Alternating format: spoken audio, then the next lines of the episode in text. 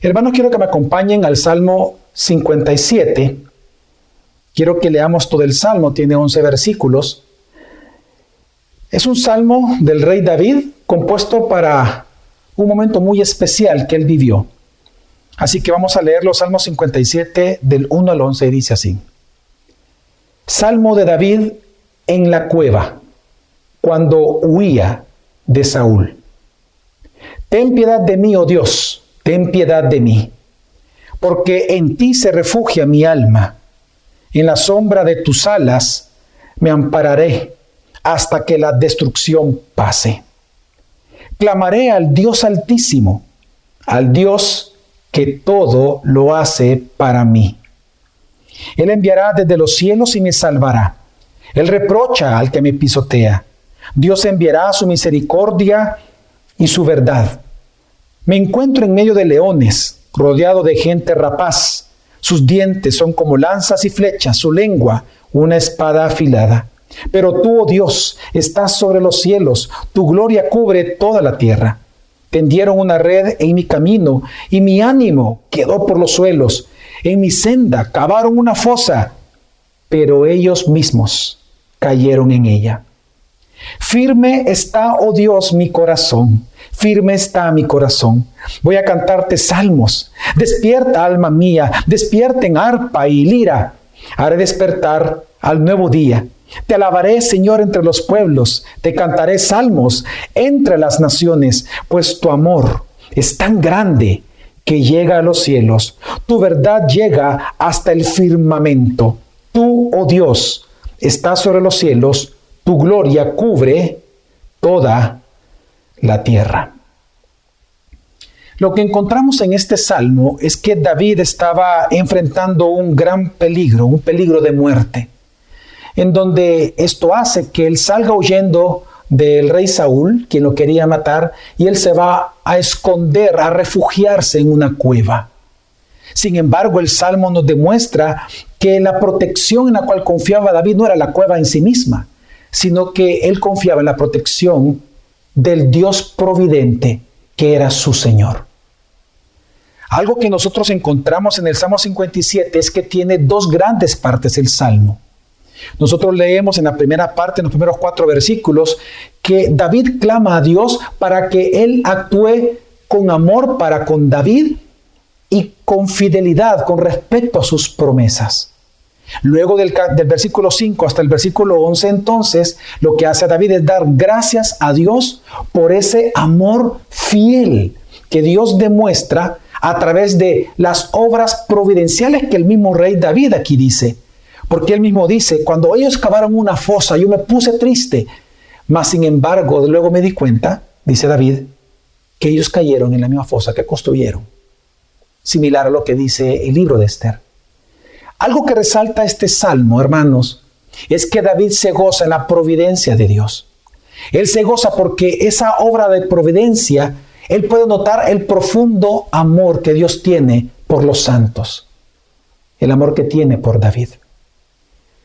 Algo interesante que vemos también en el Salmo es que la confianza que tiene David es una confianza muy peculiar, una confianza que es normal en los creyentes. Pero digo que es peculiar porque la confianza, hermano, se desarrolla cuando uno conoce, por ejemplo, a una persona y cuando conoce sus obras, uno va comenzando a darle cuotas de confianza a esa persona. La pregunta es, ¿Qué es lo que David conocía acerca de Dios que le hacía confiar plenamente en Dios a pesar de estar viviendo peligros de muerte, tanto que tuvo que refugiarse en una cueva?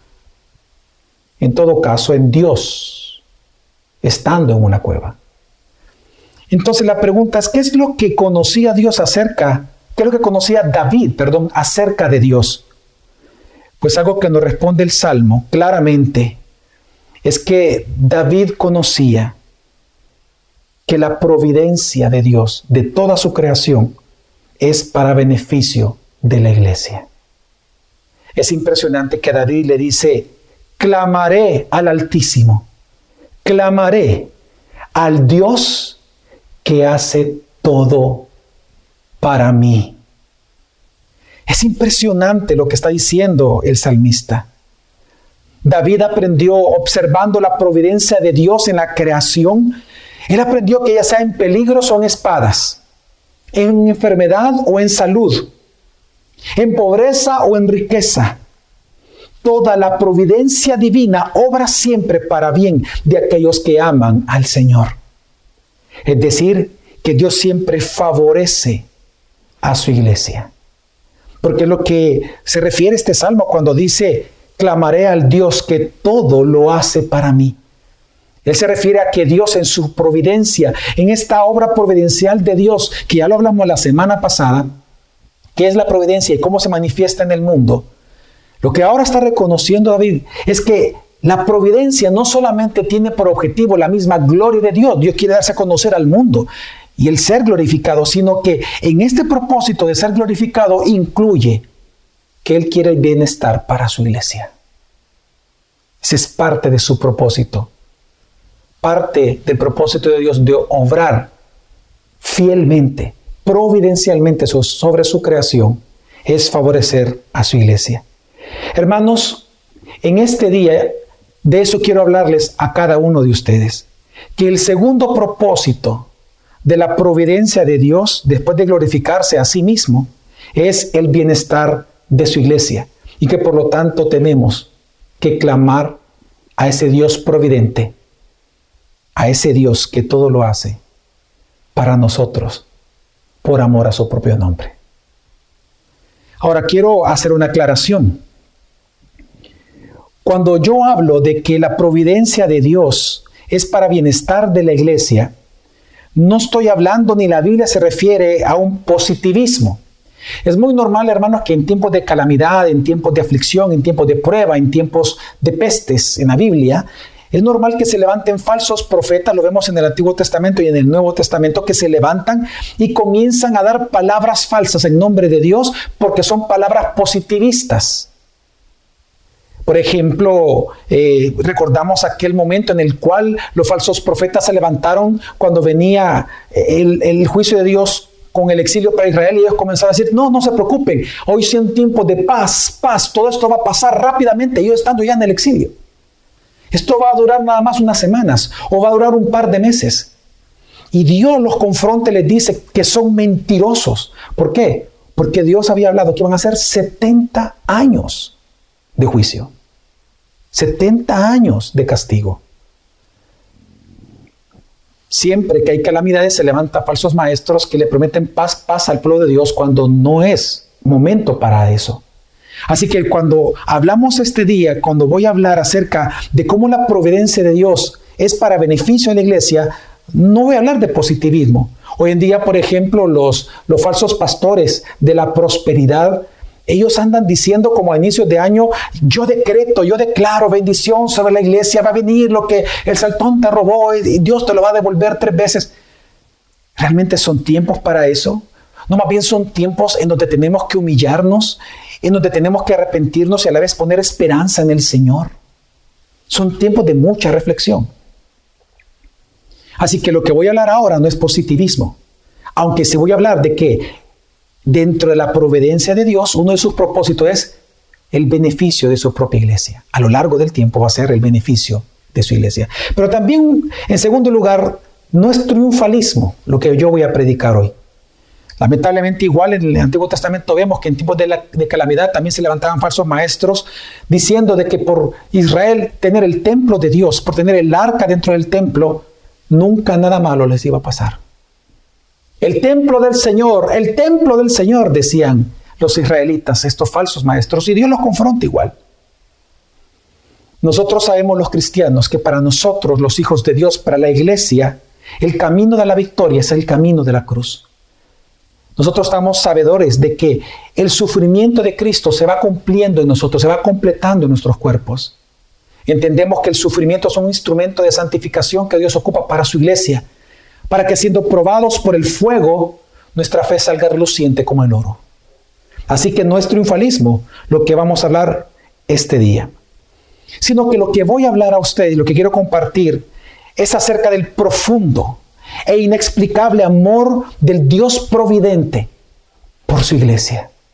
Ese profundo e inexplicable amor que Dios providente tiene por tu familia, por tu vida.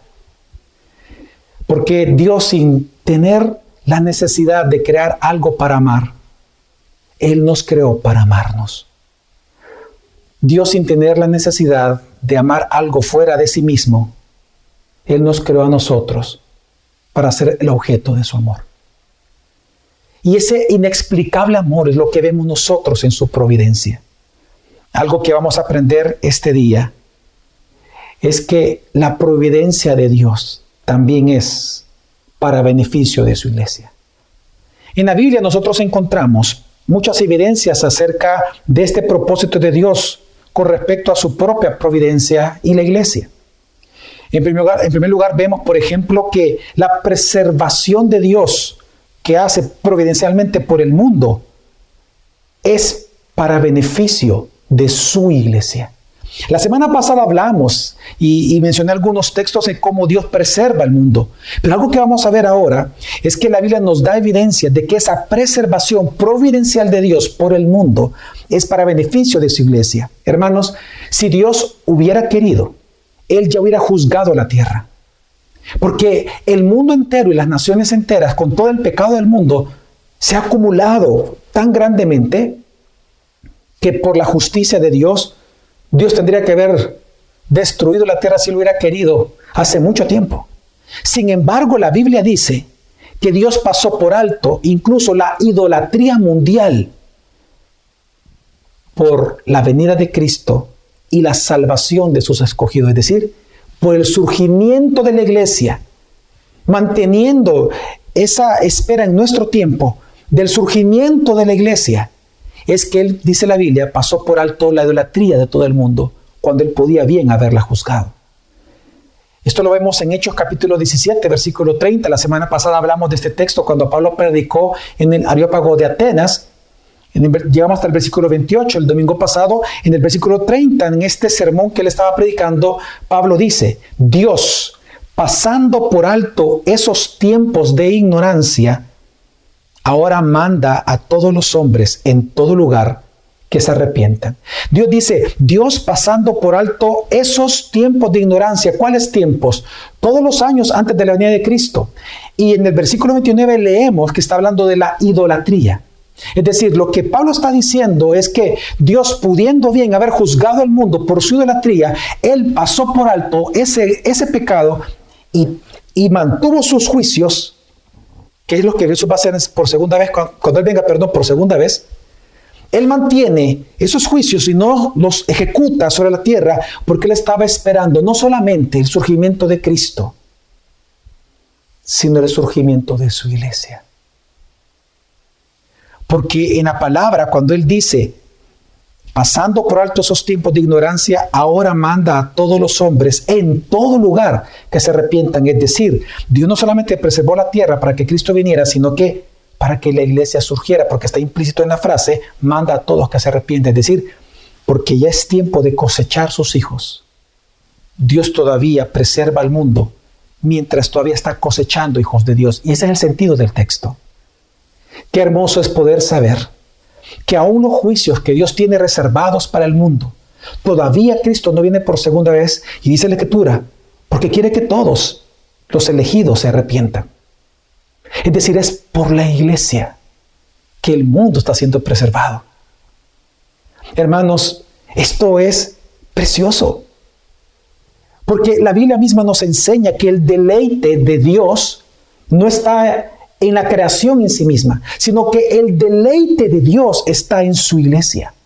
Él se goza en la creación, lo vemos en Génesis 1, pero el deleite de Dios no está en toda la creación, el deleite de Dios está en la iglesia. Salmo 16.3 dice, en cuanto a los santos que están en la tierra, ellos son los nobles en quienes está toda mi complacencia. Es decir, que lo que Dios está enseñando es que a quien Él realmente se complace, donde Él tiene su complacencia dentro de la creación misma, es en su iglesia. De hecho, esta palabra noble es interesante porque esta palabra noble significa héroes. Hoy en día nosotros estamos viendo que en algunos países se habla que los médicos y las enfermeras son los grandes héroes y muy probablemente A nivel humano, ellos están en la línea de batalla, pero ante los ojos de Dios, los héroes del mundo no son ningún profesional, es su iglesia. Su iglesia son los héroes, porque no hay pueblo que sufra más que los cristianos en la historia. Porque no solamente nosotros tenemos que luchar con la maldad que hay en otros, sino contra nuestro propio pecado. Y Dios nos llama héroes, nos llama a los nobles. Y dice, es en los nobles, es en mis redimidos, es en la iglesia en donde yo tengo mi complacencia. En teología nosotros hablamos, algo que vemos en la Biblia, acerca del amor benevolente de Dios y el amor complaciente de Dios. Nosotros sabemos de que Dios muestra su amor benevolente sobre toda la creación, sobre justos e injustos. Él hace llover sobre justos e injustos. Ese es parte de su amor benevolente por su creación. Pero su amor complaciente, los únicos en toda la creación que disfrutan y tienen la experiencia del amor complaciente de Dios, somos la iglesia. Hermanos, el deleite de Dios no está en la tierra. El deleite de Dios no está en los animales.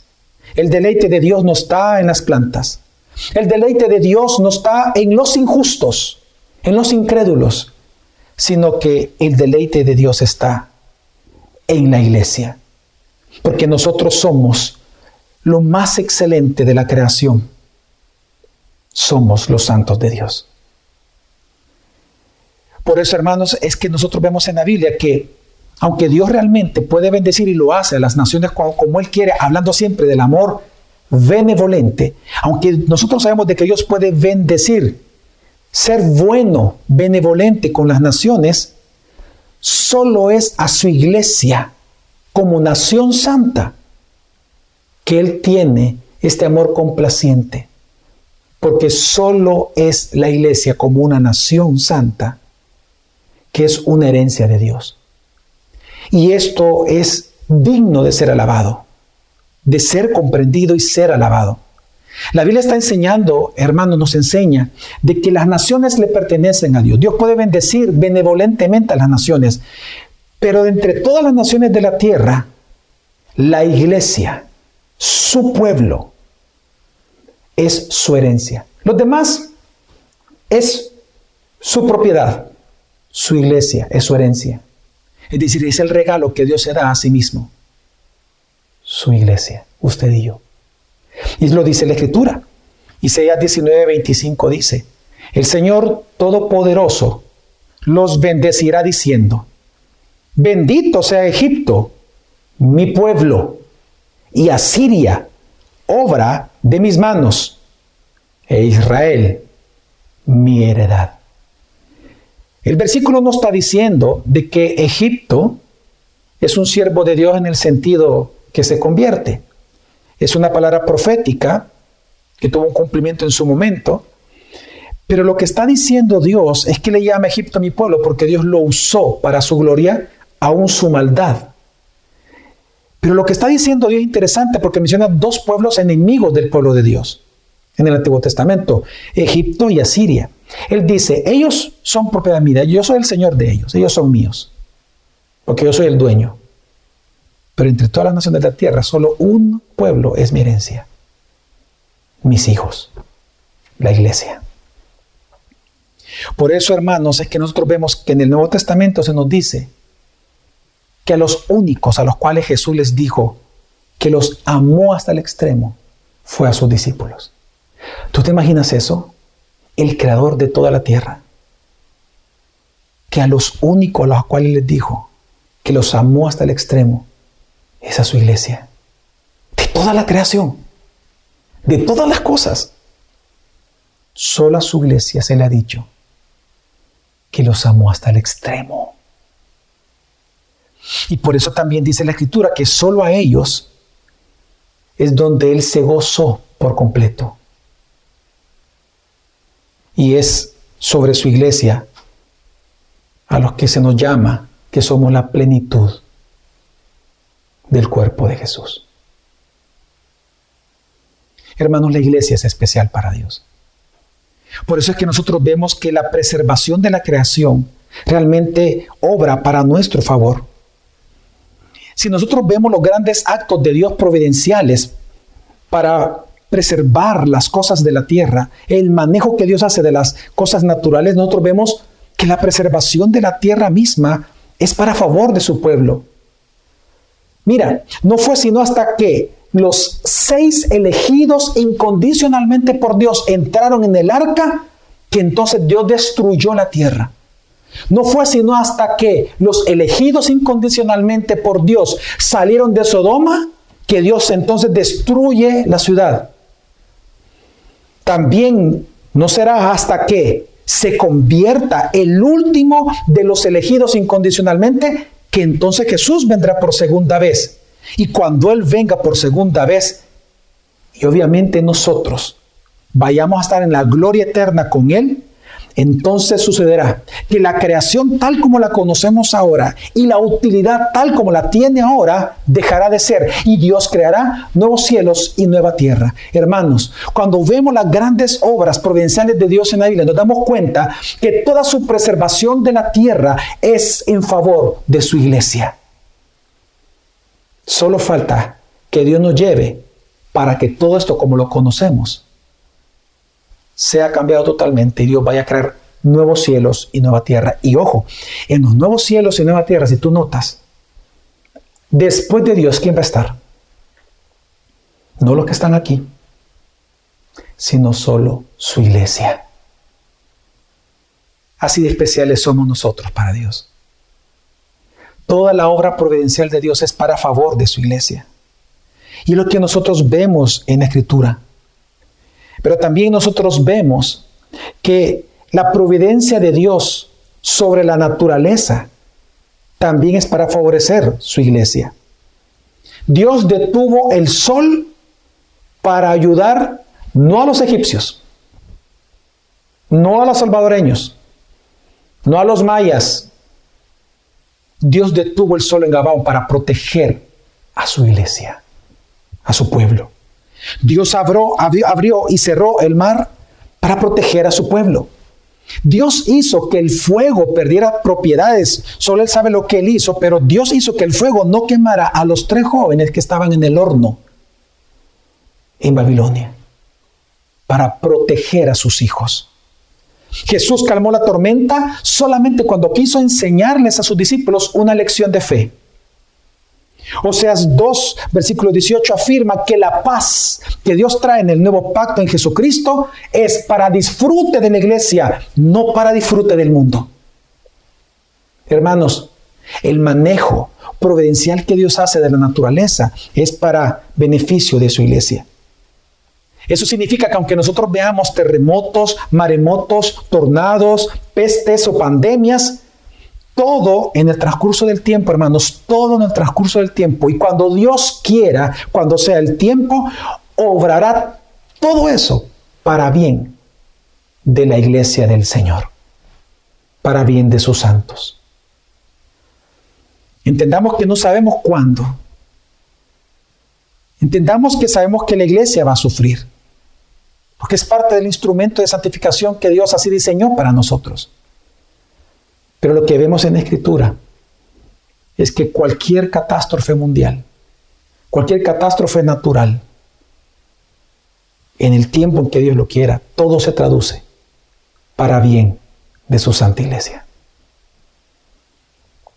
Por eso que nosotros leemos textos tan hermosos que han consolado a la iglesia a lo largo de su sufrimiento en toda la historia como Romanos 8:28, en donde Dios dice, sabemos que Dios dispone todas las cosas para el bien. Detengamos por ahí por un momento. Dice, sabemos que Dios dispone todas las cosas. Ahí están los de pura providencia. Dios dispone de toda su corazón como Él quiere según su voluntad.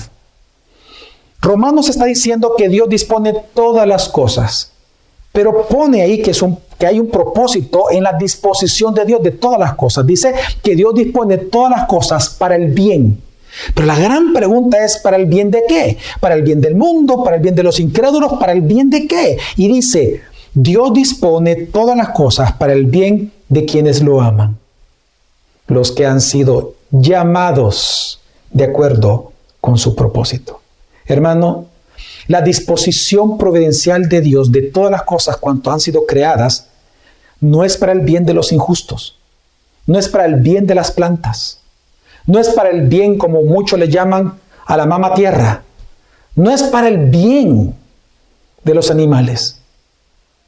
Toda la disposición providencial de Dios que Él hace es para bien de su iglesia.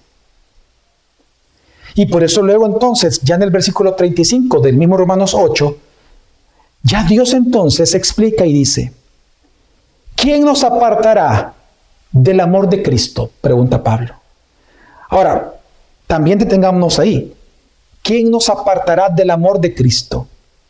Es una pregunta que hace pensar en la providencia de Dios. Porque si nosotros recordamos, Dios maneja la maldad del hombre, incluso la maldad de Satanás. Todo lo que ocurre en la tierra, sea algo bueno o malo, Dios lo controla y Dios lo decreta y Él lo maneja. Y Él lo encausa a sus propios propósitos. Entonces cuando pregunta a Pablo, ¿quién nos apartará del amor de Cristo? Él ahora va a citar obras providenciales de Dios. Y entonces él dice, voy a leerlo completo, dice, ¿quién nos apartará del amor de Cristo? ¿La tribulación? ¿O la angustia? Persecución, hambre, la indigencia, el peligro o la violencia. Así está escrito. Por tu causa siempre nos llevan a la muerte. Nos tratan como a ovejas para el matadero. Sin embargo, en todo esto somos más que vencedores por medio de aquel que nos amó. Hermanos, la Biblia no está diciendo que no vamos a sufrir, obviamente no está diciendo eso. No está diciendo que no vamos a enfermar o que no vamos a morir. Lo que está diciendo es que el sufrimiento, la enfermedad, la violencia, aún la misma muerte, resultará en una victoria espiritual y para bien de la iglesia. Y en eso nosotros descansamos. Porque la victoria de la iglesia no es dinero, no es salud, necesariamente. Es Dios. Es Cristo en nosotros. Es aquel avivamiento espiritual que solo el Espíritu Santo fortalecido en nosotros, la fe, lo puede disfrutar. La victoria de la iglesia es Cristo. Y lo que Dios demuestra que a lo largo del tiempo, sus obras providenciales, Dios las ejecuta para bien de su pueblo. Pero también en tercer lugar vemos que la providencia de Dios sobre las naciones es también para el favor o para favorecer a la iglesia. Y esto es importante. Fíjate que de dónde venimos. Hablé de la obra providencial de Dios en la preservación del mundo, luego en la preservación de las cosas naturales. Ahora vamos a hablar en la obra providencial que Dios hace en el manejo, control, dirección y señorío que Él hace sobre las naciones sobre políticos, sobre cada agente social de una sociedad. Lo que la Biblia nos enseña es que la providencia de Dios sobre las naciones es para favorecer siempre a su iglesia. Es impresionante lo que nos dice Deuteronomio 32.8. Y digo que es impresionante porque a lo largo de la historia, incluso dentro de los reformadores, este versículo siempre llenó de agradecimiento el corazón. Dice Deuteronomio 32.8, cuando el Altísimo dio su herencia a las naciones, cuando dividió a toda la humanidad, les puso límites a los pueblos, pero según el número de los hijos de Israel. Hermanos, este texto está diciendo lo siguiente, que el Altísimo, es decir, el Supremo, el superior de todo, es decir, el soberano, cuando Él dio herencia a las naciones, es decir, el lugar geográfico de lo que iba a ser El Salvador, Guatemala, Alemania, etc. Cuando Él da la herencia a las naciones, del tamaño que va a tener cada nación. Luego dice, cuando Él dividió a toda la humanidad, es decir, cuando Él soberanamente decide bajo qué nacionalidad cada uno de nosotros iba a nacer, dice, Dios puso límites a las naciones y a todos los pueblos en todo esto, considerando una tan sola cosa, su iglesia, el número de sus elegidos. Hermanos, esto es impresionante, porque lo que está enseñando la escritura es que la geopolítica, Dios la usa y siempre la ha usado para bien de su iglesia y del Evangelio. Veamos Esther. El libro de Esther vemos eso. Cómo Dios ocupa la geopolítica para preservar providencialmente a su pueblo. En Esther en ninguna parte menciona la palabra Dios. Pero lo que habla el libro de Esther es del, de la protección providencial, del manejo providencial de Dios de las naciones para preservación de su pueblo. Y lo mismo podemos ver nosotros con Faraón. Cómo Dios ocupó a Faraón, a Egipto para alimentar, para la reproducción de los hebreos. Luego vemos cómo Dios ocupó a Nabucodonosor, a Ciro, incluso cómo Dios ocupó a Herodes, incluso a Vespasiano, uno de los más grandes tiranos que persiguió a la iglesia. Cómo Dios ocupó a Vespasiano, a Alejandro Magno, ¿para qué? En algunos momentos, para beneficio espiritual de su pueblo, pero también en otros, para que el Evangelio corriera. Si no hubiera sido por la persecución de la iglesia, muchos hubieran quedado en Jerusalén, pero fue gracias a la persecución que el Evangelio corrió de Jerusalén a Judea, a Samaria y hasta los confines de la tierra. Es decir, Dios usa la geopolítica para bienestar de su pueblo, para el propósito de su Evangelio, para el propósito de su gloria. Una vez más, no estoy diciendo que no va a sufrir. Estamos hablando de persecuciones, estamos hablando de que murieron creyentes, mártires cristianos. Pero gracias a eso la iglesia creció. Los elegidos comenzaron a convertirse. Por eso dice la escritura que hasta que el Evangelio no llegue hasta los confines de la tierra, Jesús no vendrá por segunda vez. Dios ocupa la geopolítica. Mire, Dios ocupa tanto la maldad incluso y la corrupción de los, de los políticos en todo el mundo, que incluso el Salmo 76, 10 dice, la rebeldía del ser humano solo resalta tu gloria, porque tú la usas como un arma. Nosotros entendemos de que Dios ocupa muchas veces a los políticos de un país para quebrantar a su iglesia. Son pruebas de fe, cuando vemos injusticias, abusos de poder, cuando vemos persecución a la iglesia, injusticias. Pero, ¿qué resulta de eso, de ese sufrimiento?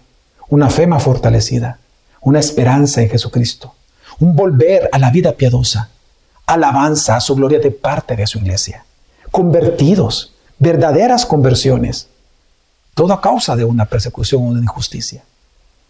Entonces lo que estamos viendo en Escritura es que toda la obra providencial de Dios que Él hace en todas las cosas, incluyendo en las naciones, es para bienestar de su iglesia. Hermanos, nosotros hemos visto en la historia de la humanidad y en la historia de la iglesia que aunque la iglesia sufra, sea ignorada o sea perseguida, la fe de Dios de la iglesia crece, su fe y amor por Dios madura, así como también el Evangelio. Por eso que no es de extrañar que el apóstol Pablo, siendo perseguido en Filipenses 1.12, dice, hermanos, quiero que sepan que en realidad lo que me ha pasado, sufrimiento, ha contribuido al avance del Evangelio.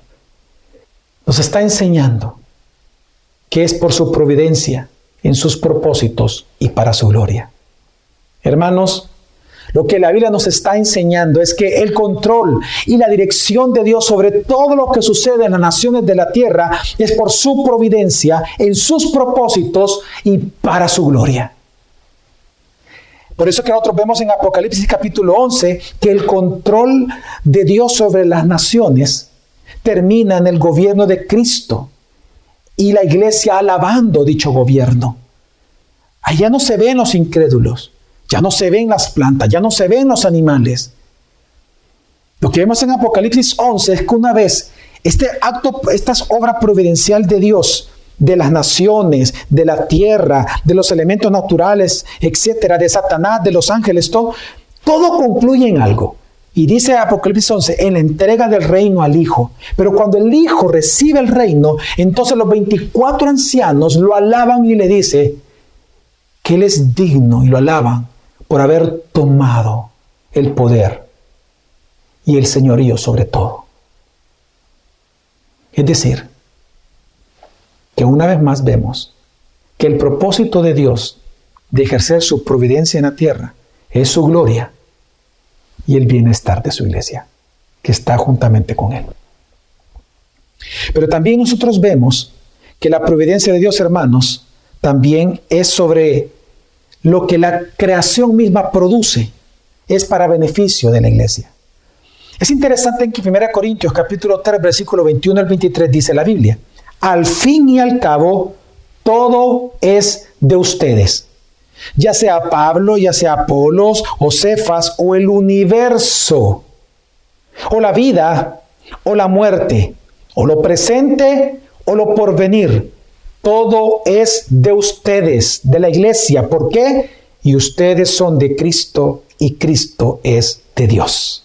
Hermanos, lo que está diciendo literalmente el texto es que toda la creación es nuestra.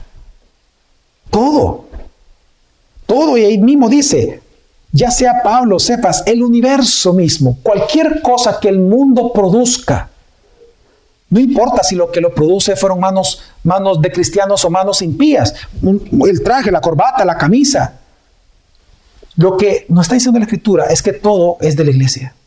Es para disfrute del pueblo de Dios. Por eso es que nosotros podemos ir a disfrutar de una obra de arte.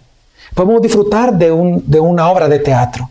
Obviamente, si no hay elementos pecaminosos que transgredan eh, eh, eh, lo, mandado por Dios, el orden creado por Dios, solamente nosotros podemos apreciar el arte. De hecho, somos los únicos en el mundo, la iglesia, que podemos apreciar el verdadero arte que glorifica a Dios.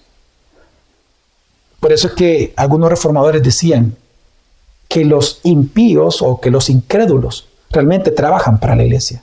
Porque todo lo que nosotros usamos, todo, tecnología, todo, todo, es para la iglesia. Todo es nuestro, dice la Escritura. ¿De qué está hablando la Biblia? Providencia, en beneficio de su iglesia. Pero también vemos que hay un momento muy especial en el cual observamos que la providencia de Dios trabaja para bien de su iglesia y es cuando Él nos dio a Jesucristo.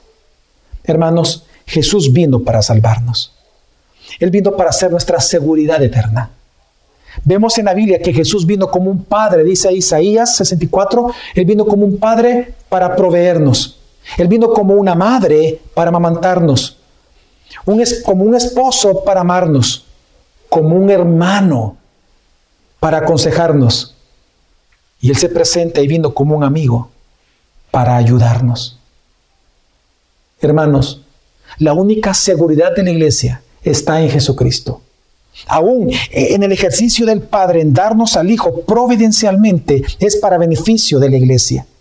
Por eso es que en la Biblia a Dios no le da pena llamarse Dios de vivos. Porque cuando, cuando dice Dios de vivos, ¿a quién se refiere? Si Dios siempre ha estado vivo. Cuando Él dice Dios de vivos, no de muertos, Él se está refiriendo a su iglesia. Se refiere a su pueblo santo. Dios siempre ha tenido vida. Pero Él dice, yo no soy un Dios de muertos, yo soy un Dios de vivos. Hablando de los regenerados por Él. Por eso también en la nueva creación, hermanos, después de que Dios cree todas las cosas, Él no va a estar solo ahí. ¿Por qué? Porque Él así lo ha decidido. Los que van a estar con Él, los que vamos a estar con Él, somos la iglesia. Por eso nosotros podemos decir, como dice el Salmo 16, versículo 2, yo dije al Señor, tú eres mi Señor, ningún bien tengo fuera de ti. Hermanos, el mayor bien que tiene la iglesia es Jesucristo. Es Dios en él. Para finalizar, cuando uno analiza la providencia de Dios en beneficio de la iglesia, hay dos actitudes que debe de generar en nosotros la iglesia para con Dios, para con la providencia de Dios. En primer lugar es confianza. Hermanos, cree realmente que nosotros como iglesia somos ese tesoro especial para Dios. Dios nos da en la Biblia muchos nombres, ocupa muchos calificativos para nosotros la iglesia. Nos llama la niña de sus ojos, el gusanito de Jacob. Todas son aplicaciones para la iglesia. Hermanos, se nos llama que somos el tesoro de Dios, que somos su herencia. Dios, hermanos, no necesita nada, Él es Dios. Pero Él mismo se autorregala un pueblo a usted y a mí. Y eso entonces tiene que generar en nosotros confianza en Dios. Pero también en esta misma actitud de confianza tenemos que, si Dios es prudente y entendemos que su prudencia funciona y obra para bien de nosotros, entonces mantengámonos esperanzados en la victoria espiritual de la iglesia en cada época de sufrimiento. Confiando, hermanos, en que no importa lo que estemos viviendo, o el por qué lo estemos viviendo, o dónde lo estemos viviendo, hermanos, siempre confiemos en que Dios siempre nos va a consolar. Pero una segunda actitud que nosotros también tenemos que tener hacia la providencia de Dios, hacia Dios, es humildad. La providencia de Dios obrando en favor de la iglesia nos tiene que llevar al arrepentimiento. Número uno, arrepentimiento si nosotros hemos desconfiado o dudado de la providencia misma de Dios. Si hemos desconfiado de Dios. Pero también algo que nos enseña todo esto, todo este sermón, todos estos textos bíblicos, es que si tú has atacado a una iglesia local, sea a tu iglesia local o a otra iglesia local, si tú has atacado verbalmente en tu corazón y en tu mente a las autoridades, a un discipulador, a un maestro, a quien sea, ya sea por WhatsApp, ya sea por un posteo, ya sea verbalmente, ya sea ocupas tú el púlpito como pastor has ocupado para atacar a un cristiano verdadero, quiero que entiendas que has atacado a Dios porque nosotros los hijos de Dios somos de Dios. Cuando, cuando Pablo atacó a la iglesia, Jesús, cuando dice que, que él cayó en tierra, que Dios lo votó, le pregunta, Saulo, Saulo, ¿por qué me persigues? Saulo estaba persiguiendo personas, pero él dice, ¿por qué me persigues a mí? Porque ellos son mi pueblo. Al atacarlos a ellos, me atacas a mí. Si tú eres una persona que ha atacado a cristianos, que has chismeado, has ofendido verbalmente, has puesto en ridículo o te expresas mal de un hijo de Dios, de tu iglesia, iglesia local o otra iglesia local. Hermano, arrepiéntete. Los textos que hemos aprendido este día nos deben llevar a la humildad, a arrepentirnos delante de Dios. Pero también estos textos nos tienen que llevar esta, esta verdad que hemos analizado este día. Nos tiene que llevar a comprometernos a servir a Dios con todo lo que Él nos da en cualquier tiempo. Hoy siguen siendo momentos en los cuales tú y yo tenemos que servir a Dios aún de nuestros propios hogares. Tenemos que servir al Señor.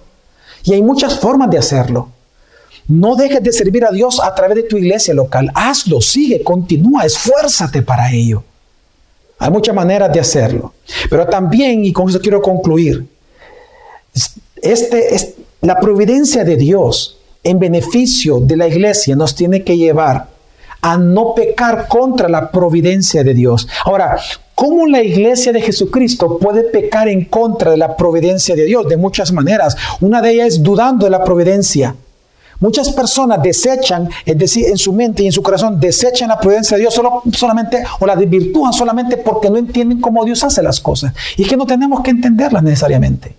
Son misterios de Dios. Deuteronomio dice que lo misterioso es para Dios y lo revelado es para nosotros y para nuestros hijos. También nosotros pecamos en contra de la providencia de Dios cuando nos mostramos más agradecidos o damos mayor agradecimiento, reconocimiento a los instrumentos que Dios usa más que a Dios mismo. Lamentable, es lamentable cuántas personas le dan más gloria a personas que Dios ocupa que a Dios mismo. Y comienzan entonces eh, eh, eh, a una especie de idolatría. Recordemos, hermanos, que los cristianos no estamos exentos de mantener ídolos en nuestros corazones. Varios textos de la Escritura nos lo dicen, incluso la forma en que Primera de Juan termina su carta, él dice, hijitos, guardados de los ídolos. Porque obviamente los cristianos todo el tiempo, lo ven en general, los seres humanos fabricamos ídolos todo el tiempo, pues entendamos que una manera en la cual nosotros podemos ofender o irnos en contra de la providencia de Dios es cuando tú y yo damos mayor reconocimiento o más agradecimiento a los instrumentos que Dios usa que a Dios mismo. Ya sea un médico, ya sea un político, ya sea un pastor. ¿Cuánta idolatría no hay al Estado? ¿Cuánta idolatría no hay a políticos? ¿Cuánta idolatría no hay a pastores? Idolatría hay a personas, a hijos, a padres, etc. Y no nos damos cuenta que el providente es Dios. Y que simplemente nosotros los seres humanos, cuando hacemos bien algo, siervo inútiles somos, dice Lucas 17. Porque solo estamos haciendo lo que Dios nos ha mandado hacer. Porque el único que es útil es Jesucristo. Él es Dios. Y por último, una forma también en la cual nosotros podemos pecar contra la providencia de Dios, hermanos, es cuando no oramos. Si tú eres una persona de poca oración, eso lo que está diciendo es que a ti no te importa la providencia de Dios. Ni siquiera la consideras. Por eso es que no le oras a un Dios providente. Porque o no entiendes o no crees en la providencia.